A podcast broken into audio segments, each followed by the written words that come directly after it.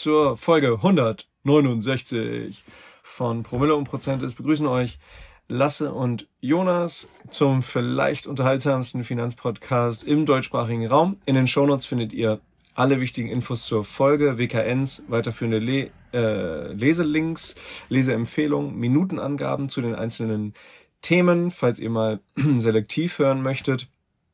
Ihr findet den Link zu unserer Discord-Community, wo ihr Fragen stellen könnt, Themen diskutieren könnt, Feedback uns geben könnt.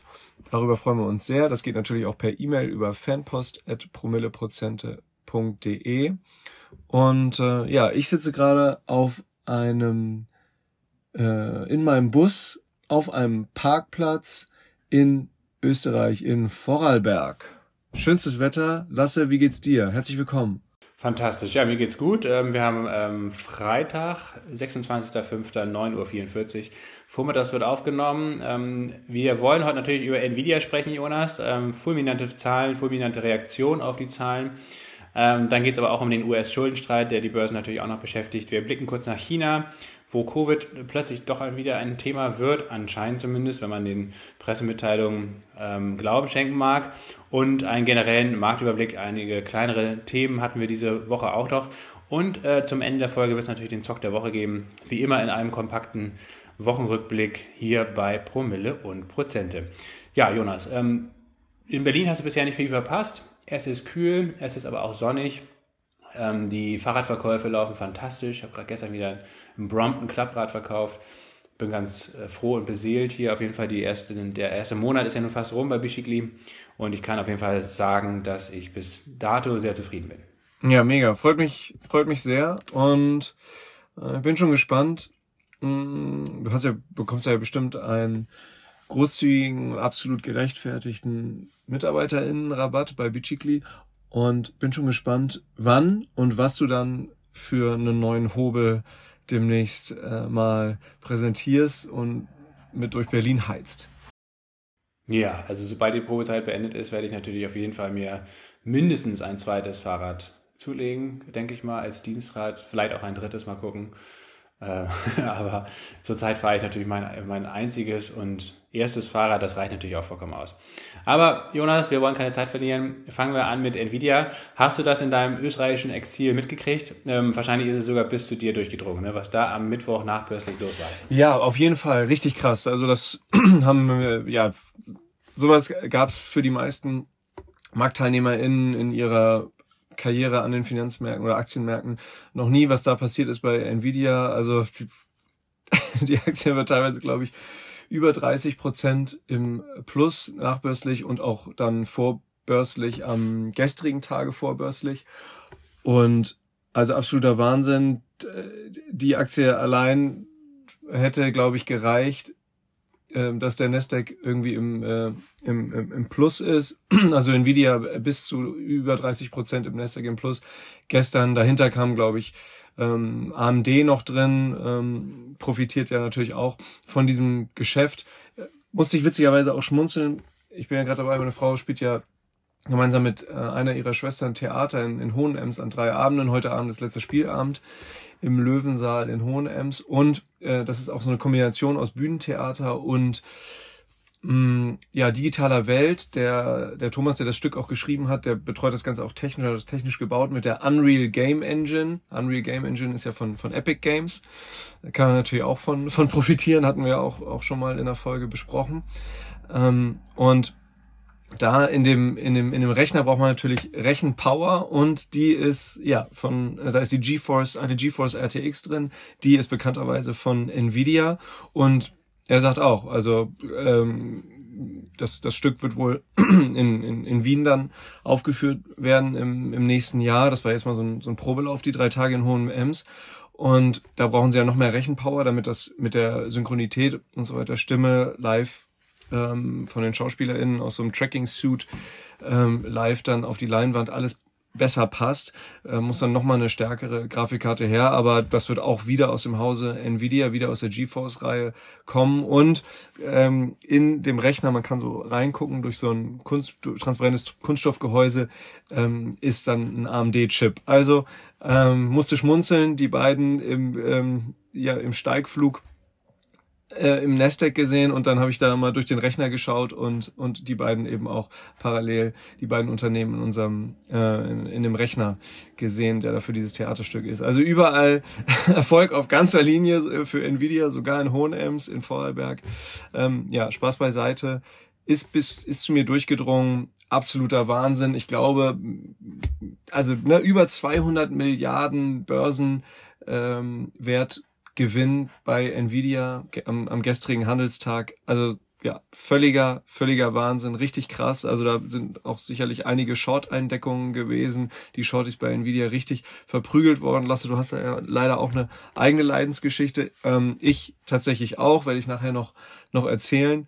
Und ähm, ja, absolut verrückt. KGV liegt, glaube ich, mittlerweile bei, bei fast 180 äh, bei, bei Nvidia, aber ähm, die die Analysten äh, überschlagen sich mit neuen Kurszielen, teilweise Kursziele von, von über 500 Dollar. Ähm, echt verrückt. Und wenn man jetzt mal auf die Zusammensetzung zum Beispiel des S&P 500 guckt, sehr bekannter, sehr breiter ähm, Aktienindex in den USA, 500 Aktientitel sind da eben enthalten und ich meine, die fünf größten Unternehmen, zu denen jetzt auch Nvidia gehört, ähm, kratzt mit der Börsenbewertung übrigens an der eine Billion US-Dollar-Marke, also wird sich dann in so einem illustren Kreise bald, wohl bald bewegen mit äh, unter anderem Apple und Microsoft. Ähm, und Meta ähm, ja, Meta, Meta noch ganz knapp. Meta also noch ganz knapp. Meta ist ungefähr genauso viel wert wie Nvidia gerade. Ja, genau. Und ja, diese fünf, also fünf Unternehmen, die fünf äh, stärksten Unternehmen machen 23 Prozent der Gewichtung im, im S&P 500 aus. Also das ist, äh, ja, also fünf Aktien machen mehr als ein Fünftel Gewichtung im S&P 500 aus. Das ähm, ist natürlich auch ein absolutes Novum. Ja, da kommen wir auch gleich darauf zu sprechen, noch im, im allgemeinen Marktüberblick, äh, dass das natürlich alles andere als gesund ist ähm, und dass es wahrscheinlich nur eine Frage der Zeit sein wird, bis das eben dann auch zur Instabilität im Gesamtindex führen könnte. Aber mal gucken, zurzeit ist die Party ja noch voll in Gange. Ähm, nachbörslich diese 150 Milliarden an Marktkapitalisierung, die Nvidia hinzugewonnen hat, das entspricht, ähm, um mal so einen kleinen Vergleich zu haben, äh, oder eine kleine, kleine Referenz zu haben. Das entspricht den kombinierten Umsätzen des Unternehmens seit 2002, also seit über 20 Jahren. Äh, die kombinierten Umsätze von Nvidia ähm, reichen an das heran, was jetzt nur innerhalb von einer Nacht an Marktkapitalisierung hinzugekommen ist, um das ins Verhältnis zu setzen. Nicht Gewinne, sondern Umsätze. Äh, und es war auch der höchste Tagesgewinn, ähm, also der höchste absolute Tagesgewinn aller Zeiten, der jemals an einer US-Börse gemessen wurde in einem einzelnen Wert. Also Rekorde über Rekorde, kann man nicht anders sagen. Die Bewertung ist ins Astronomische gestiegen. Die war ja vorher schon sehr sportlich, jetzt ist sie erst recht sehr sportlich.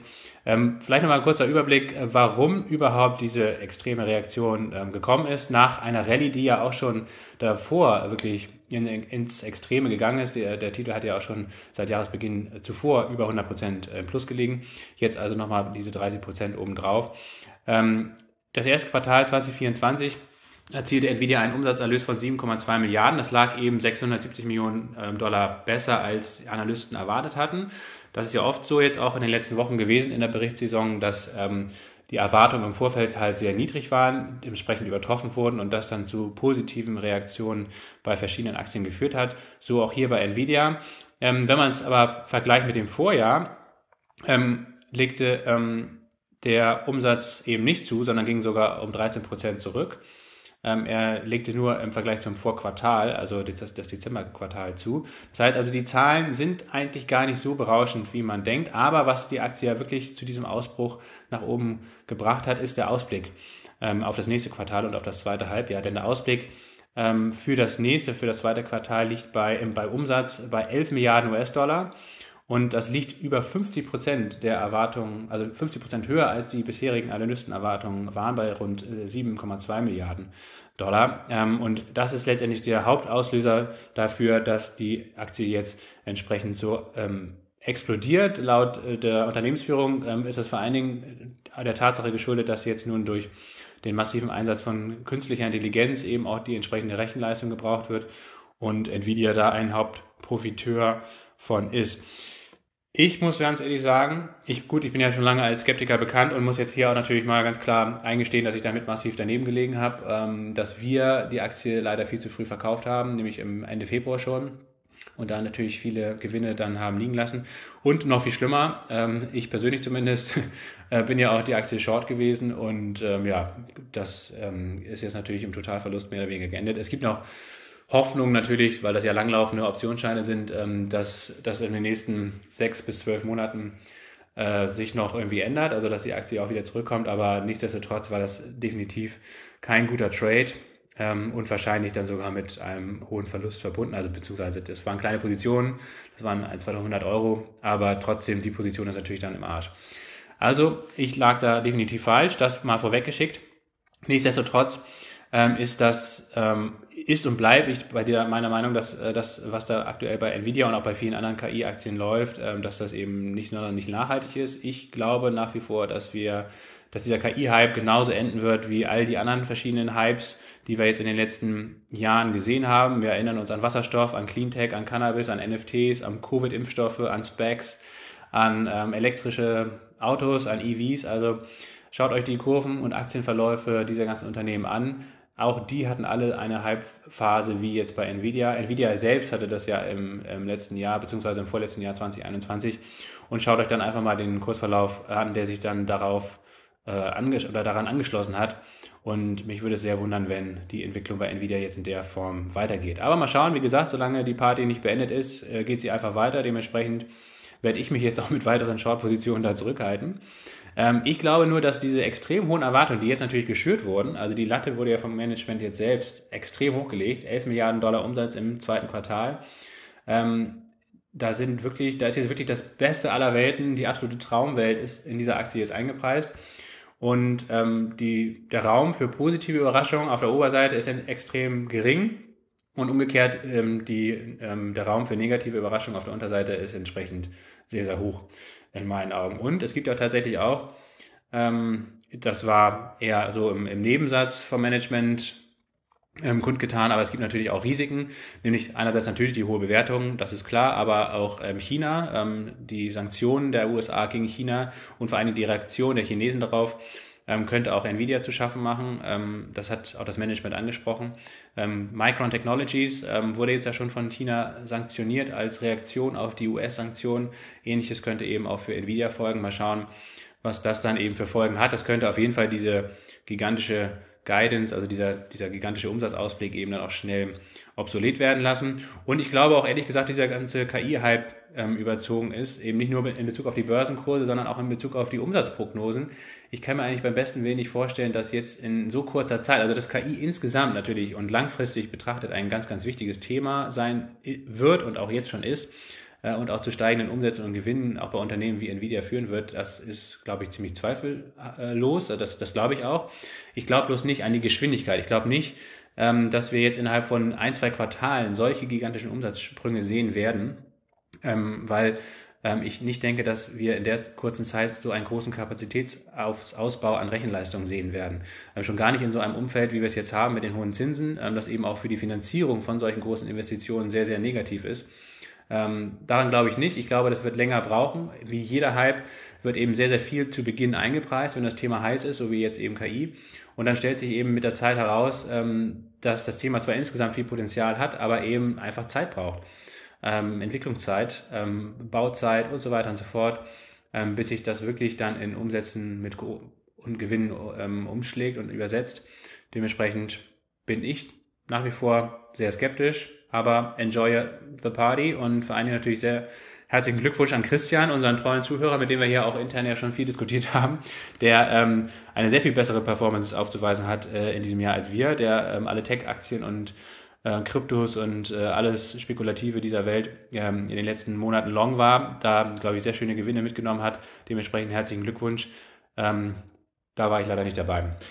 Ja, genau. Ich, ich denke, was, ähm, was, was wir mal alle besser im Blick oder wir hier besser im Blick behalten sollten, ist, dass neben den ganzen rationalen Erklärungen und dem, ähm, den Fundamentaldaten, dass wir einfach stark erkennen müssen, das wurde ja irgendwie dann doch durch die Corona-Zeit auch nochmal verstärkt, so dieses Story-Trading, dieses Hype-Trading, so, ähm, das ist jetzt kein offizielles Wort, aber einfach, dass man grundsätzlich den Umstand anerkennen muss, dass es eben Marktbewegungen gibt, die, die teilweise viele Monate, manchmal auch Jahre anhalten können, ähm, wo einfach ähm, die Story, die, die Zukunft, die Fantasie, der Hype, die Euphorie gehandelt wird.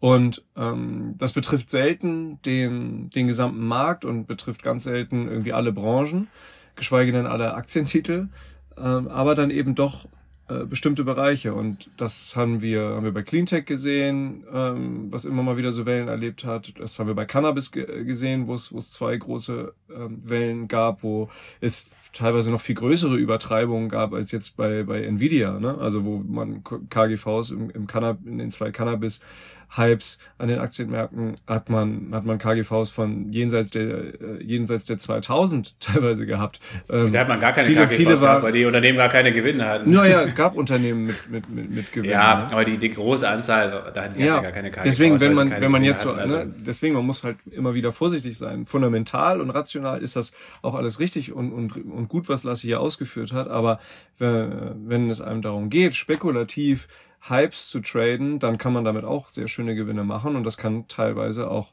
auch viele, viele Monate, wenn nicht gar auch mal ähm, eineinhalb, zweieinhalb Jahre anhalten. Also ne, siehe, siehe Nvidia.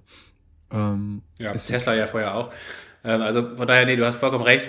Ich bin wirklich zu rational äh, für diesen Markt und auch ähm, ja, für diese Art von Spekulation. Ähm, da muss ich wirklich mal ein Praktikum bei Christian machen. Ähm, wie kann man äh, völlig losgelöst von, von der Welt mehr oder weniger ähm, in solchen Hypes partizipieren. Da habe ich noch viel zu lernen, definitiv. Das muss man selbstkritisch eingestehen. Ja, und es ist ja völlig menschlich. Kein Mensch ist komplett rational. Deswegen ist es auch, deswegen ist es auch komplett logisch, dass auch der Aktienmarkt der ja auch von noch von Menschen dominiert wird. Mal sehen, wann, wann KI die, die Dominanz erhöht. Wir haben ja schon viele, viele Quants und Trendfolgesysteme, aber auch diese Trendfolgesysteme ähm, äh, steigen ja auch auf, ähm, auf, auf Kursentwicklungen auf, die, ähm, die auf irrationalen Handlungen basieren. Also es ist total logisch, dass der Aktienmarkt äh, immer wieder komplett irrational handelt.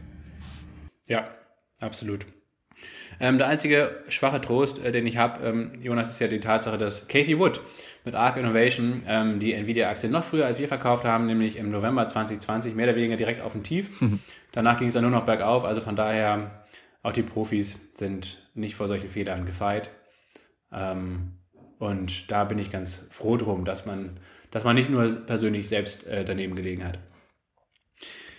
Kommen wir zum nächsten Thema, oder? Ähm, dem US-Schuldenstreit. Ähm, also, wie gesagt, wir, wir sehen eine, eine nach wie vor extrem zerrissene Börse, einen extrem zerrissenen Markt. Wir haben wirklich einige wenige große Titel, natürlich Apple, Microsoft, Nvidia, ähm, auch noch einige andere Halbleiterwerte und natürlich einige ganz kleine Nebenwerte ähm, im Bereich KI, die seit Wochen und Monaten durch die Decke getrieben werden, ohne, ähm, ohne Limit auf der Oberseite eigentlich.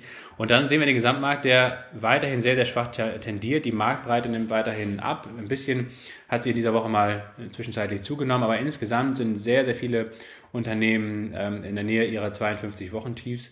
Und äh, ja, das sieht insgesamt nach wie vor nicht wirklich gesund aus, aber ähm, bisher hat eben auch nicht, hat es auch nicht dazu geführt, dass der Gesamtmarkt nachgegeben hat, weil er eben weiterhin von den großen Megacaps ähm, hochgehalten wird. Jetzt haben wir natürlich weiterhin ein Thema schwelen, ähm, was ähm, auch durchaus das Potenzial hätte, den Aktienmarkt mal ein bisschen nach unten zu drücken, nämlich den nach wie vor nicht gelösten US-Schuldenstreit. Ähm, wir haben eine Hängepartie. Wir haben natürlich seit Wochen eigentlich immer wieder ähm, die Nachrichten, dass es eine Einigung gibt, dann wieder keine und so weiter und so fort. Wie es immer so ist, wenn Politiker da mit am Ball sind. Ähm, es ist ein endloses Rumgeschacher und ähm, ja, extrem nervig, extrem unwürdig eigentlich auch, aber äh, das ist Politik. Jetzt haben wir ein langes Wochenende. Am Montag ist sowohl in Deutschland mit Pfingsten als auch in den USA mit dem Memorial Day, glaube ich, ein Feiertag. Das heißt, wir haben ein langes Wochenende. Mal gucken, was heute im, im Verlauf des Freitages passiert. Ich kann mir eigentlich nicht vorstellen, dass wir erstens eine Einigung vor dem Wochenende haben äh, und dass zweitens dementsprechend auch die Aktienkurse oder die, die Märkte dann weiter nach oben tendieren, weil das ist natürlich schon ein Unsicherheitsfaktor.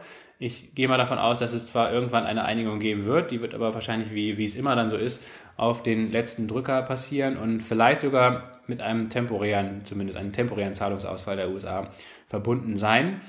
Und wenn man jetzt mal in die Vergangenheit blickt, wir hatten eine ähnliche Situation 2011, da ging es auch bis in die letzte Minute hinein, ähm, dass die USA ähm, diese Schuldenobergrenze ähm, erhöht haben. Ähm, und damals hat der S&P innerhalb ähm, der Wochen vor dieser Einigung immerhin 16 Prozent an Wert verloren, also wirklich einen beachtlichen ähm, Abwärtstrend kurz, äh, zumindest kurzfristig eingebaut. Das sehen wir bisher ja überhaupt gar nicht und ähm, mal gucken, ich bin gespannt, ob es dabei bleibt ähm, oder ob es dann doch nochmal einen kleinen, kleinen Move auf der Unterseite geben wird. Nichtsdestotrotz darf man sich, glaube ich, ähm, auch wenn es eine Einigung gibt, äh, muss man oder muss man sich darüber im Klaren sein, dass das eben generell wahrscheinlich in den nächsten Monaten eher negative Auswirkungen auf den Aktienmarkt haben wird. Natürlich wird es erstmal ein kleines Aufatmen geben, wenn es eine finale Lösung gibt. Ähm, ich glaube aber nicht, dass die sonderlich nachhaltig sein wird, denn eine Einigung äh, hat ja auch ähm, Auswirkungen. Ähm, und zwar einerseits wird es wahrscheinlich so aussehen, es muss ja am Ende Geld eingespart werden, darum geht es ja in diesen Verhandlungen. Äh, und das wird wahrscheinlich dann bei einem Kompromiss zwischen Republikanern und Demokraten darauf hinauslaufen, dass beide Seiten ein Stück weit ähm, ihre Forderungen durchsetzen können. Einerseits wird es auf Seiten der Republikaner darum gehen, bei Sozialleistungen ähm, große Einsparungen zu erzielen. Das würde den Konsumausgaben natürlich vor allen Dingen schaden. Und äh, bei den Demokraten wird es darum gehen, Steuererhöhungen für Unternehmen ähm, durchzusetzen, beziehungsweise die von Trump damals durchgeführten und beschlossenen Steuersenkungen für Unternehmen, diese Senkungen wieder zumindest ein Stück weit rück ähm, abzuwickeln, ähm, rückzunehmen oder zurückzunehmen. Ähm, und das würde dann entsprechend den Gewinnen der Unternehmen natürlich schaden und treibt die aktuell schon, ja, zumindest in Teilen des Marktes sehr hohe Bewertungen eben weiterhin nach oben. Ähm, die Bewertung am Markt ist auch da sehr, sehr ähm, ja, zweigeteilt. Wir haben, wie gesagt, eine, einige sehr, sehr hoch bewertete Unternehmen und dann haben wir den breiten Markt, äh, wo die Bewertungen gar nicht so hoch sind. Und auch das ist natürlich ein Faktor, den man mit auf dem Zettel haben muss, denn wenn es jetzt eben doch dazu kommt, im, im Verlauf des Sommers, ähm, im Zuge vielleicht auch weiter stabiler Wirtschaftsdaten, ähm, dass die Märkte eben doch nochmal nach oben tendieren, dann könnte es vor allen Dingen mit dem, aus dem Grund heraus passieren, dass eben viele Unternehmen eigentlich günstig bewertet sind ähm, und nur der breite Markt mit diesen großen großkapitalisierten Unternehmen teuer erscheint. Ja, behaltet ähm, dem Blick, wir haben es schon öfter erwähnt, die zwei sehr breiten ähm, US-Aktienindizes im Blick, Russell 2000 und Russell 3000, also Russell geschrieben mit Doppel S und Doppel L. Und die bilden eben zwei beziehungsweise 3000 Small und Midcaps in den USA ab. Genauso kann, äh, kann und solltet ihr auch ja, für den deutschen Bereich den M&S DAX im Auge behalten. Und ähm, es gibt aber auch Indizes im, im europäischen Bereich. Das ähm, lohnt sich auf jeden Fall, die, gerade wenn, wenn, wenn euch das Spaß macht, ähm, ein bisschen tiefer einzusteigen in, in, in das Thema Aktien und, und, und Märkte und hier eben ja diese, äh, ja, die im Grunde die breitere Wirtschaft, ein repräsentativeres Bild ähm, der Wirtschaft eben an den Aktienmärkten irgendwie ab, abzulesen, ist das eben ein Teil davon und oft beginnen halt wirkliche Crashs oder auch wirklich oder auch wirkliche Erholung und und und und und längere Bullenmärkte beginnen dann in den in den äh, Small und Mid Caps und ähm, legt euch da mal den den Chart zum Beispiel des des Russell 2000 auf. Da sieht man auch, dass der recht weit weg ist von seinem All-Time High. Andererseits auch, äh, aber auch, dass der ähm, noch weiter weg ist von ähm, von dem Fünfjahrestief, was äh, bekanntermaßen zu zu Corona-Zeiten im ersten Quartal oder Ende des ersten Quartals ähm, 2020 äh, war. Also der ist, ähm, das muss man dazu auch sagen, der Russell 2000 ist näher an seinem All-Time-High als ähm, als zu dem zu dem Fünf-Jahres-Low zu zu Corona-Zeiten. Aber äh, das lohnt sich den den anzugucken. Genauso lohnt es sich ähm, Emerging Markets zu beobachten. Emerging Markets sind im, gerade im Vergleich zu Tech, aber auch zu ähm, ähm, zu, zu zu den westlichen ähm, Aktienindizes sind Emerging Markets, äh, wie zum Beispiel Brasilien, Mexiko, Indien, äh, im Fall relativ schlecht gelaufen in den letzten Jahren und ähm, ja, das könnte so Stichwort Story Trading ähm, auch auch mal wieder ein Bereich sein, der der sich erholen könnte. Man kann auch äh, im Blick behalten eine mögliche Dollarschwäche. DXY ist ja der der Dollarindex gegen gegen andere ähm, weltweit so notierende Währungen wie, wie, wie Yen, wie Pfund, wie äh, Neuseeland-Dollar, aber auch wie brasilianischer Real, Mexi Mexican Pesos und so. Ähm, Gerade ähm, brasilianische Real, Mexican Pesos sind, sind sehr gut gelaufen im Vergleich zum US-Dollar im, im letzten halben Jahr. Liegt unter anderem daran, dass die brasilianische Notenbank, die hat mal so richtig einen Volker-Move gemacht, die ähm, Paul Volcker-Move gemacht, denn die, ähm, die haben, glaube ich, bis zu 14, 14,5 Prozent hochgerissen, den, den Leitzins. Und die haben auch noch früher als die FED erhöht. Ähm, das muss man dazu auch mal sagen, hat dazu geführt, dass der brasilianische Real, ähm, aber auch der Mexican Peso ähm, sehr stark performt haben gegenüber dem US-Dollar in den letzten sechs bis acht Monaten. Das sind also Bereiche, die, die man sich auch angucken kann. Ich finde Emerging Markets auch interessant, bespare da auch was, können wir gerne mal was zu machen. Also die allgemeine, die wirkliche Marktbreite, wenn Lasse sagt, die nimmt ab, dann meint er damit, dass in den sehr bekannten Indizes, auf denen eben auch sehr viele, ähm, in die sehr viel Kapital investiert ist, ne? weil, weil natürlich viele ETF bilden S&P 500 ab, bilden Nasdaq ab, bilden MSCI World ab und wenn, er, wenn Lasse dann sagt, die Marktbreite in diesen ähm, jetzt mal drei genannten Indizes nimmt ab, dann bedeutet das eben, dass die Gewichtung von wenigeren, von wenigen Unternehmen in diesen Indizes ähm, eher deutlich, deutlich steigt. Und wenn man aber dann sagt, man möchte weiterhin einen marktbreiten Investitionsansatz fahren, müsste man sich jetzt äh, das mal das mal angucken und gegebenenfalls ein Rebalancing vornehmen, ne? Weil wenn ich sage, wenn ich ursprünglich davon ausgegangen bin, dass ich breit den S&P 500 irgendwie ähm, ab, abbilden möchte, dann ist das jetzt natürlich eingeschränkt nach der Performance so der letzten zwei, zwei, drei Jahre. Dann hat sich das massiv ge geändert. So, und wenn ich jetzt mehr in die Breite gehen will, müsste ich dann vielleicht Russell 2000 mit hinzunehmen. Oder, da gibt's aber deutlich weniger ETF drauf, ähm, einen, einen S&P 500 ETF nehmen, das auf den S&P 500 Equal Weight, wo jeder Aktientitel gleichgewichtet ist. Also bisschen genossenschaftlich vielleicht mal den Vergleich leicht hinkend mit, ähm, mit hinzugezogen. Aber das soll es, denke ich, dazu gewesen sein. Ganz genau, ähm, sehr schön. Wir haben ja, wie gesagt, auch ähm, ab, ab Brasilien und Indien hatten wir am Anfang des Jahres schon ja. besprochen. Da ja. spare ich auch die ETFs. Wir hatten auch schon, das ist jetzt kein Emerging Market, aber wir hatten ja auch schon ähm, vor Monaten über Japan gesprochen, immer mal wieder. Ähm, der japanische Aktienindex ist ja, oder Markt ist ja extrem gut gelaufen. Jetzt der Nikkei ähm, auf einem 30 Jahreshoch, beziehungsweise auf, auf dem Hoch von Anfang der 90er Jahre oder Ende der 80er Jahre. Also wirklich ein historischer Moment, der sich da gerade am, am, japanischen Aktienmarkt abspielt. Mittlerweile muss ich ganz ehrlich sagen, Jonas, man hört äh, das ganze Thema Japan wirklich an jeder Ecke. ähm, da, da ist vielleicht auch irgendwann schon wieder das eigentlich ein Kontraindikator. Wenn jeder über Japan spricht, dann ist es vielleicht auch mal Zeit, da mal wieder ein, zwei Gewinne mitzunehmen. Aber ja, also die Japan-Folge, die wurde vor ein paar Wochen bei uns ausgestrahlt und auch davor im Laufe des Jahres haben wir eigentlich immer wieder über Japan gesprochen. Ja, meine Panasonic-Aktien meine Panasonic-Aktien sind endlich in dem Zuge äh, in den letzten Wochen wieder wieder ins Plus gekommen. Das war auch eine lange Durst, Durststrecke damit. Also ich freue mich darüber und ich glaube auch, dass das Japan-Thema ähm, noch länger da bleiben wird. Ähm, und wenn es irrational wird, dann freue ich mich. Also ich bin weiterhin da Fan von japanischen Aktien, muss ich ganz klar hier nochmal sagen. Und die nächste Ländersau steht aber schon in den Startlöchern. Da könnt ihr euch alle schon mal ähm, warm stretchen, warm laufen. Das ist nämlich Südkorea. Das werden wir dann bald äh, allerorts, allerorts hören. Ne? Also Unternehmen wie Samsung, Hyundai, gerade Hyundai haben wir hier schon eine, mehrfach thematisiert, eine eigene Folge gewidmet. Ich habe ja auch immer wieder in der Discord-Community dann auch gepostet, wenn ich bei Hyundai aufgestockt habe. Ist mittlerweile eins, einer meiner größten, eins meiner größten fünf Einzelinvestments. Schwankt natürlich dann immer mit dem Kurs, ne? manchmal Platz drei, manchmal Platz fünf.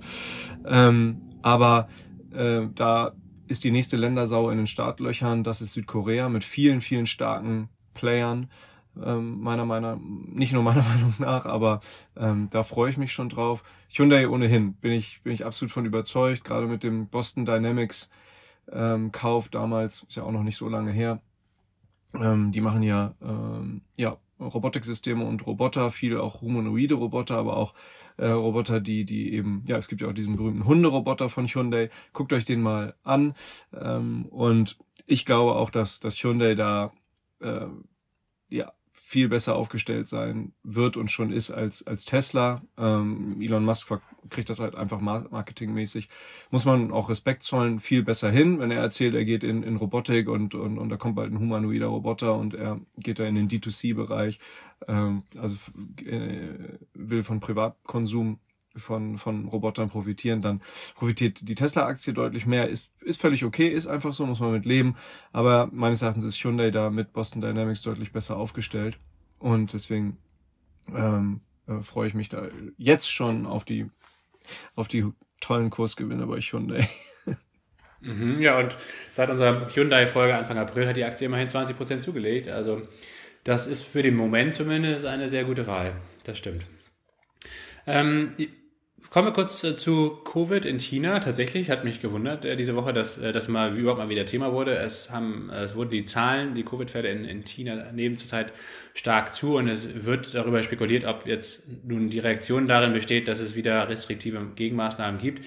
Ich glaube ehrlich gesagt nicht. Ich glaube, das ist mal wieder eine mediale Sau, die da durchs Dorf getrieben wird, die auch wieder ziemlich schnell ähm, verschwunden sein wird. Mal gucken, aber bei China weiß man ja nie, wie die Chinesen reagieren ähm, angesichts ihrer ohnehin schon äh, schwächelnden Wirtschaft, also auch der Rebound ähm, oder die, das Reopening in China war ja aktuell zumindest betrachtet eher eine, eine, eine kurze Strohfeuer und schwächt sich jetzt auch wieder ab. Vor allen Dingen die Industrie in China ist und bleibt schwach, genauso wie aber auch in vielen anderen westlichen Ländern. Ähm, dementsprechend könnte ich mir oder kann ich mir aktuell nicht vorstellen, warum China jetzt wieder restriktive Maßnahmen einführen sollte, aber das ist zumindest gerade ein Risiko, was in den Medien platziert wird und was auch dazu führt, dass weiter ähm, chinesische Aktien weiter ähm, schwächeln. Ähm, von daher mal schauen. Ähm, und der Handelsstreit natürlich zwischen USA und China äh, nimmt zu. Ähm, auch China setzt jetzt Sanktionen um, vor allem gegen Micron Technology haben wir ja schon ähm, drüber gesprochen. Von daher sollte man das nach wie vor im Blick behalten. Und wenn man in chinesische Aktien investiert, das eben wirklich nur sehr ähm, geringfügig tun. Ja, Jonas, genau.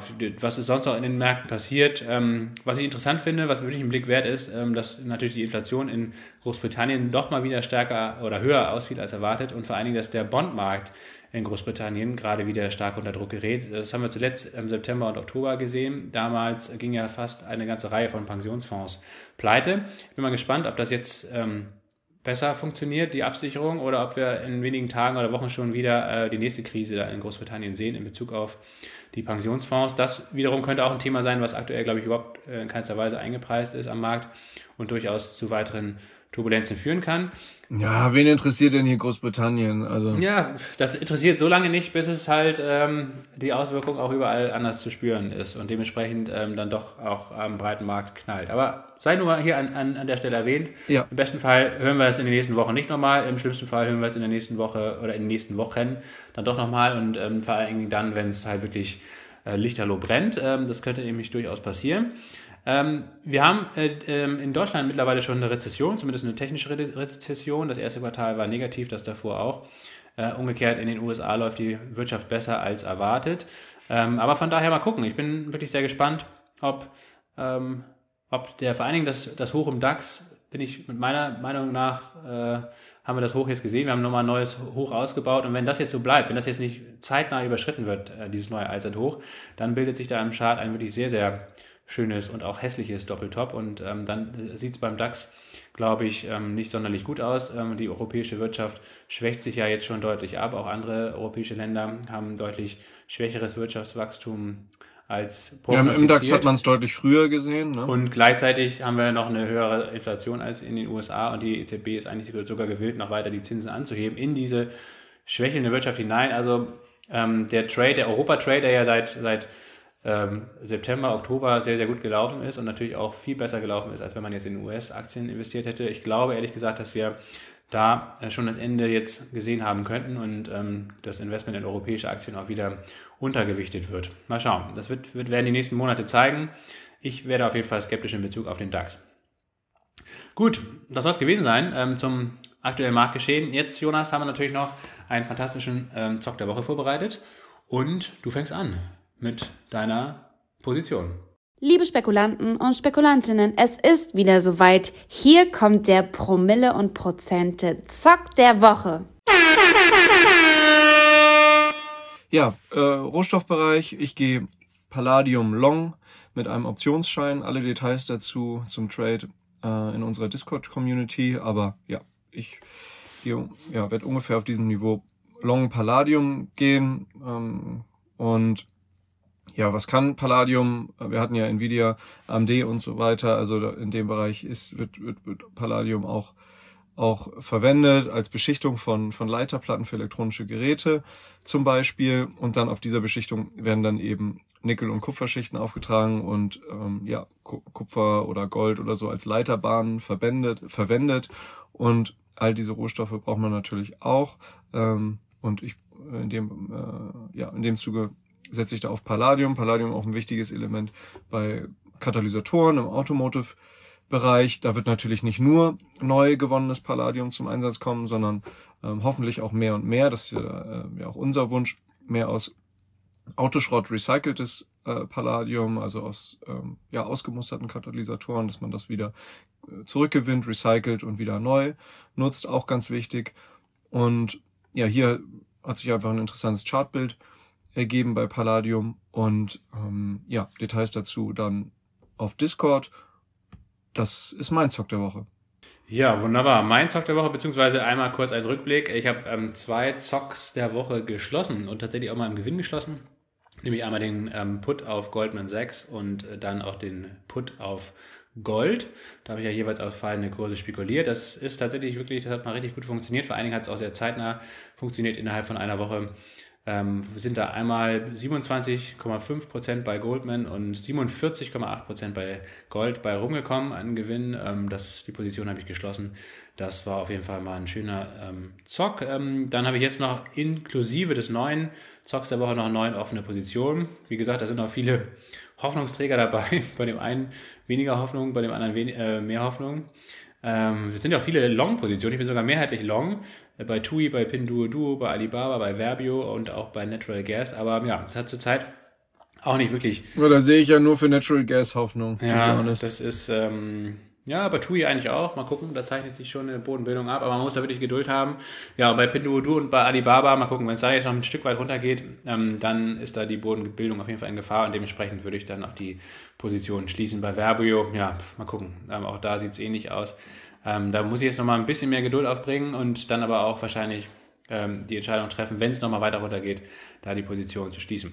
Aber es soll jetzt ja auch um die neue Position gehen in dieser Woche und äh, da werde ich doch nochmal auf fallende Kurse setzen und zwar bei Meta, also bei Facebook. Ähm, bei rund 250 Dollar bin ich da jetzt short eingestiegen. Das ist ein sehr, sehr schönes Level im Chart, wie ich finde. War lange Zeit eine wichtige Unterstützung. Äh, in den Jahren 2020 und 2021 war das immer die untere Kante einer, einer langen oder einer breiten ähm, Handelsspanne. Ähm, und diese Unterstützung wurde dann äh, gerissen ähm, mit einem großen Gap, mit einer großen Kurslücke im Chart am 31.01., also Ende Januar 2022, vor über einem Jahr. Und ich könnte mir vorstellen, dass wir jetzt nach der Rallye, ich meine, Meta ist auch seit Anfang ähm, Oktober bereits um über 100 Prozent gestiegen, ähm, dass jetzt äh, diese, dieser Widerstandsbereich, also wie gesagt, früher Unterstützung, jetzt aber natürlich doch recht massiver Widerstand, dass ähm, da jetzt die Erholung auch mal zu einem Ende finden dürfte, also zumindest mal kurzfristig, dass es da mal einen spürbaren Rücksetzer gibt, bevor das Level dann vielleicht auch wieder ähm, nach oben durchbrochen wird. Und genau auf diesen Rücksetzer spekuliere ich mit einem Put-Optionsschein, den ich bei Discord bereits Anfang der Woche geteilt habe. Mal gucken, ähm, ob ich da etwas mehr Glück habe als bei Nvidia. Das wird die Zukunft zeigen. Wir halten euch da auf dem Laufenden. Das war's, Jonas. Ja, genau. Ich werde jetzt eine kleine Wanderung unternehmen. Bestes Wetter. Hier so ein paar schöne Wetterwölkchen. Ähm, rechts und links von mir sehe ich äh, ein paar, ja, ich würde einfach mal unterstellen, SeniorInnen, Ehepaare, die sich hier schon die Wanderboots anschnallen. Ähm, ja, ein paar sind hier mit Stöcken unterwegs. Ich habe auch Wanderschuhe dabei von Lova. Ähm, ja, keine Werbung, aber bin da sehr zufrieden mit diesen, mit diesen, äh, mit dieser Wanderschuhmarke und habe keine Stöcke, aber werde mich mal gleich auf eine Wanderung begeben und wünsche euch alles Gute und wenn ihr das hier hört, ähm, hoffe ich, dass ihr einiges mitnehmen konntet und bis bald. Bis dann, ciao, ciao.